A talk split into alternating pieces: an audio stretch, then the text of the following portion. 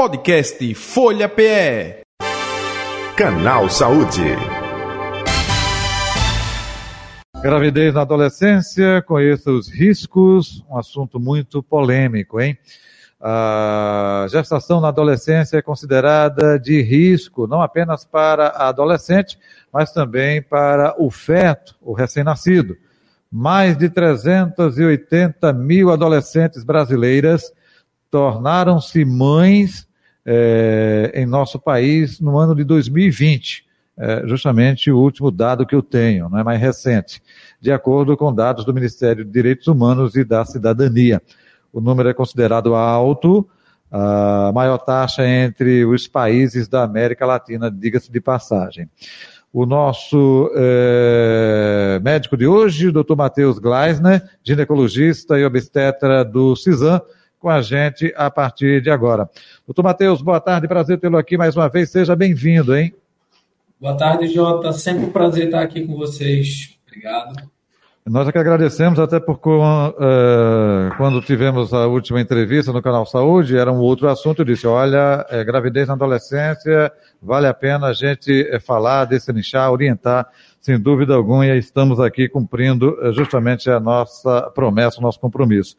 Doutor Matheus, é, prejudicial para adolescente, prejudicial também para o feto, para a criança, é isso? Vamos falar um pouco dessa situação que, infelizmente, volto a frisar, infelizmente acontece com frequência né, em nosso país.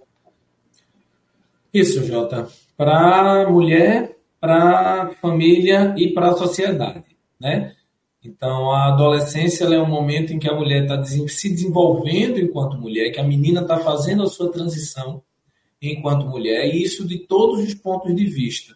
Do ponto de vista biológico, no corpo dela, nos hormônios, no desenvolvimento de seu corpo, do ponto de vista social, então nas relações que ela está tendo na escola, no processo de, de, de, de prestar provas para vestibulares, de transição para uma entrada no, no ensino superior e para a sociedade, na medida em que aquela menina está começando a se tornar uma mulher, está começando a se tornar uma pessoa que vai fazer parte não só do mercado de trabalho, mas também da sociedade como um todo. Vai deixar aquela fase infantil e, e, e vai ingressar na adolescência.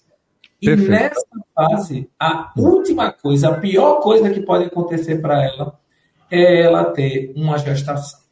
Por vários motivos, entre os quais a gente vai conversar hoje, a gestação na adolescência é extremamente danosa e ela atrapalha todos esses nichos de vida da mulher e de seu desenvolvimento. Doutor Matheus, é, então, do ponto de vista social, tudo isso que o senhor falou, não é, essa é, situação que é, acomete a jovem que está é, despontando, estudando, é, se preparando para um futuro profissional, a questão social, às vezes a família não preparada, meu Deus do céu. Mas do ponto de vista físico, orgânico, a mulher está pronta para engravidar a partir de que idade, hein? Usualmente, Jota, a gente diz fértil, ou seja, poder engravidar ela está desde a primeira vez que ela menstrua, né?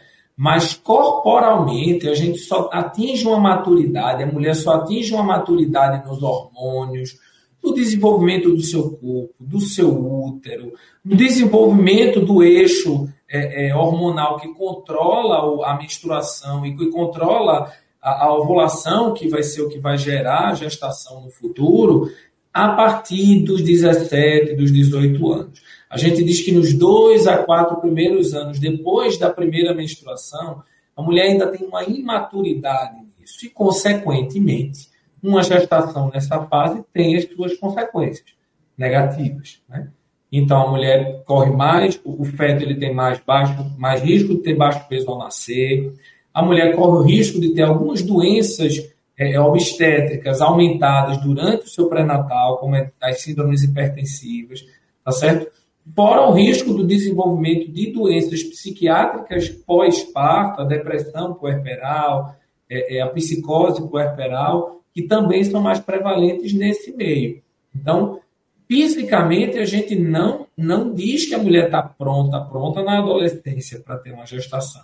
É porque a gente já tem essa evidência de um maior risco de doenças obstétricas e de doenças para o neném também, doenças para a mãe e de doenças para o neném durante a gestação e no pós-parto, depois do parto também. Então, não é porque ela acabou de menstruar que ela já está pronta para ser mãe. Não é assim que funciona. Hoje a ciência ela já entende que essa mulher precisa de um amadurecimento hormonal e de um amadurecimento em seu corpo para ela poder engravidar e ter uma segurança maior do ponto de vista físico mesmo, uhum. biológico, para que essa gestação seja uma gestação com um risco baixo e aceitável. No uhum. caso da adolescência, isso ainda é um desafio. Doutor Matheus, o tema é muito sugestivo, eu acho que daria horas e horas aqui de conversa, de debate, de perguntas e dúvidas, né?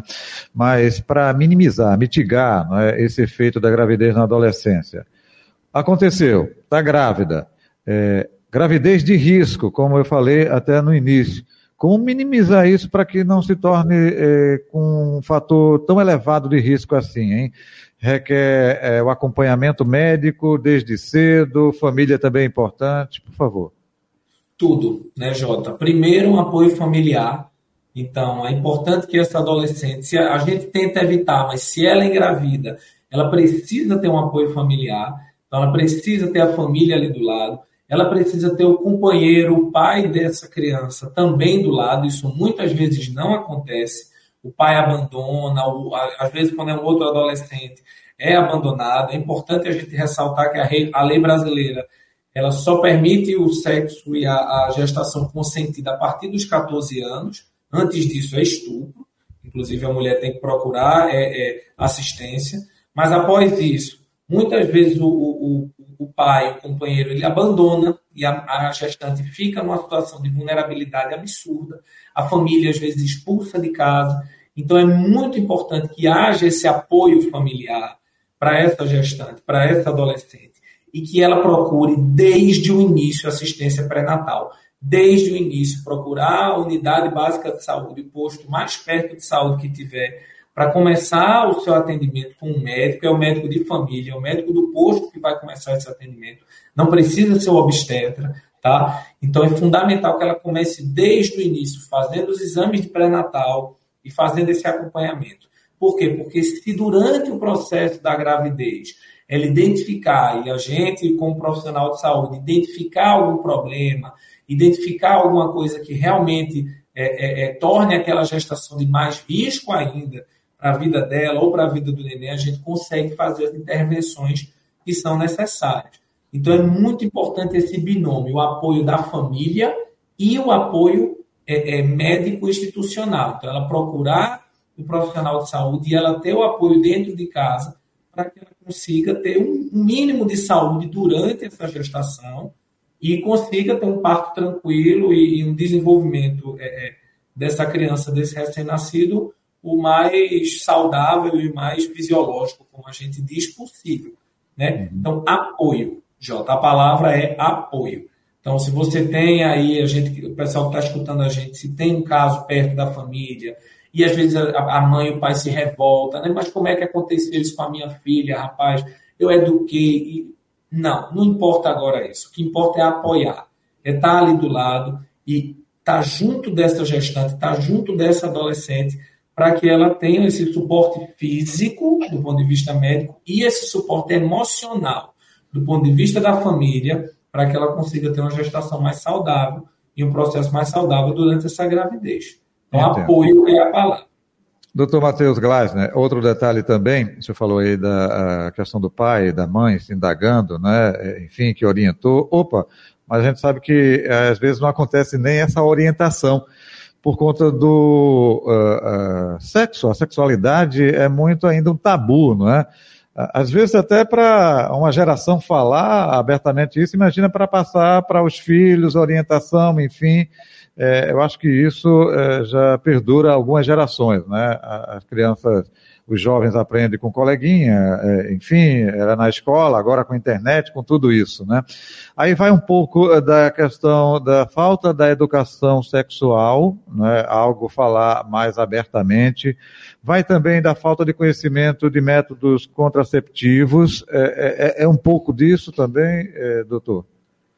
É um pouco disso tudo, Jota. A gente diz que são três coisas. Primeiro é a falta de educação doméstica, então é a falta do, da conversa sobre o sexo, sobre a primeira relação sexual, sobre o, o, a necessidade disso ser conversado dentro de casa, a necessidade da pessoa ter a certeza de que quando ela quer ter aquela relação. Né? O segundo ponto é a educação na escola. Então, muitas vezes a escola deixa passar a educação desse adolescente ao ensinar a usar um preservativo, ao ensinar a, a oferecer um método contraceptivo, que é a nossa terceira questão. Muitas vezes os métodos contraceptivos, os métodos para evitar a gravidez, que são oferecidos para adolescente, ou eles não, nem são oferecidos, nem são conversados por conta daqueles tabus que a gente até conversou é, é, na outra entrevista, mas muitas vezes a, a, adolescente ela não tem acesso. Então ela não tem como chegar no método. Às vezes ela quer, ela já ouviu falar, poxa, tem o DIU, tem a pílula, será que eu não podia usar isso para começar a minha vida sexual com mais segurança? E muitas vezes ela não tem o acesso. Então, são essas três coisas que fazem com que a adolescente fique desprotegida. Porque a gente sabe, Jota, ela vai começar a vida sexual. E isso é uma coisa que não vai depender da vontade do médico, do posto, do pai, da mãe, da avó, de quem for. Entendeu? Isso vai ser uma coisa que vai ser inerente a ela. O importante é o pai e a mãe deixar ela à vontade, conversar sobre isso, para que ela se sinta à vontade de conversar sobre, poxa, pai, poxa, mãe, como é que eu posso evitar? uma gestação? Como é que eu posso evitar de contrair uma doença durante a minha, a, durante a minha vida sexual, durante as minhas relações sexuais? E é função nossa, enquanto profissional de saúde, oferecer. Então, as unidades básicas de saúde, o ACS, que é o agente que está perto da, da, da, da comunidade, que vai lá conversar, eita, já estás com o namorado, vamos Vamos pensar no método, vamos pensar num dia, vamos pensar no comprimido, o que é que a gente pode fazer para tu evitar, para tu não engravidar agora nesse momento. São mulheres que a maioria delas, Jota, não quer engravidar. Não uhum. quer engravidar. Uhum. Ela não é irresponsável de, ah, não, não estou nem aí. Não, ela não quer. Mas ela não tem nem essa conversa dentro de casa e na escola e nem o acesso a esses métodos. Perfeito. E isso é uma combinação fatal. Isso. E, e vamos ser sinceros, né? Vamos falar abertamente Poxa, nessa idade aí os hormônios estão pipocando. Sexo é bom. É, é, é, você dizer e querer fantasiar, não. É, é querem experimentar, querem é curtir. Então, é, mais essa questão mesmo de trabalhar a orientação e quebrar com certos tabus dos próprios pais, né? Ou da sociedade como um todo, né? Que às vezes a sociedade também age de forma é, hipócrita, né? Agora, doutor é, Matheus Glasner, outro detalhe também.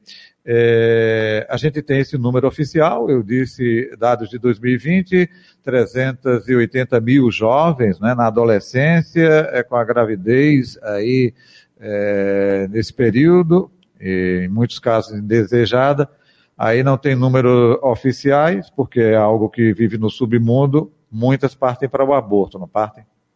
Muitas partem, muitas partem. Hoje em dia, assim, a taxa de abortamento que a gente tem no Brasil, infelizmente, ela é enorme, né? E ela é enorme porque essas mulheres elas ficam desesperadas. Muitas vezes a adolescente fica desesperada, ela sabe que aquela gestação vai pôr em risco muitos dos planos, muitos dos desejos, muitas das vontades que ela tem, aquela vida todinha que ela tentou se planejar e ela parte com o aborto. Então, assim, é muito triste essa realidade. E muitas vezes, quando ela é uma adolescente que não tem condição, Jota, que é não é uma pessoa que às vezes não teve uma educação na escola ou que não tem uma condição financeira, ela parte para um aborto numa clínica clandestina, é, é, com métodos que são absolutamente inseguros e que vão colocar a vida daquela mulher, aí sim, a vida dela, em risco. Então, assim, é muito triste essa realidade que a gente tem e que é uma realidade que a gente não pode ser hipócrita como sociedade de esconder, de dizer que não acontece, de dizer que não, acontece, acontece em todas as camadas da sociedade, do mais rico ao mais pobre. A questão é que essa mulher pobre, muitas vezes, ela não tem é, é, é, acesso a um comprimido, acesso a uma clínica é, segura, ilegal, porque o aborto ainda é ilegal, mas segura, e aí ela termina usando métodos que colocam a vida dela em risco. Então, isso só faz com que a gente reforce a importância do acesso aos métodos contraceptivos, do acesso aos métodos para não engravidar para essas adolescentes de maneira consciente, racional e ampla. E isso vale também para os profissionais de saúde, que muitas vezes não querem abordar, não querem conversar isso numa consulta. Então é importante. O nosso código de ética, ele permite a gente atender um adolescente, mesmo sem o pai e a mãe, e oferecer um método contraceptivo. Então, isso é muito importante. Se a gente também, como profissional de saúde, não faz isso, a gente vai estar deixando, deixando passar isso. Doutor Matheus, até aproveitando a sua experiência eh, no CISAM, ou na experiência aí de carreira, é, qual foi a menor idade né, de é, adolescente ou até mesmo né, no período é, infantil, criança, né, porque é até 12 anos, é, já teve casos é, que o senhor acompanhou que aconteceu a gravidez nessa é, é faixa etária? Nove anos, Jota. Nove, Nove anos. anos. Meu Deus Nove. do céu. A gente teve aquela mulher, aquela menina do Espírito Santo, é, recentemente, que tinha 10 anos, que tem esse, nesse momento a lei brasileira considera isso estupro, essas meninas elas não têm condição de decidir, então ela tem o direito a interrupção da gestação. Inclusive, é uma interrupção que precisa ser feita para salvar a vida dessas crianças. Aí são crianças, né? Uma, um outro, uma outra discussão. Inclusive, no, no dia dessa interrupção dessa pessoa do Espírito Santo, eu estava de plantão no CISAM. Eu era residente na época e estava de plantão e acompanhei toda aquela discussão, aquilo tudo que Aquela polêmica, me lembro, me lembro. Aquela polêmica. Mas são meninas que têm o direito tem o direito. O doutor Olímpio Moraes, que era o nosso diretor na época, foi muito corajoso de, de trazer para ele, de dizer, não, a gente vai aqui em Pernambuco garantir o direito a essas meninas.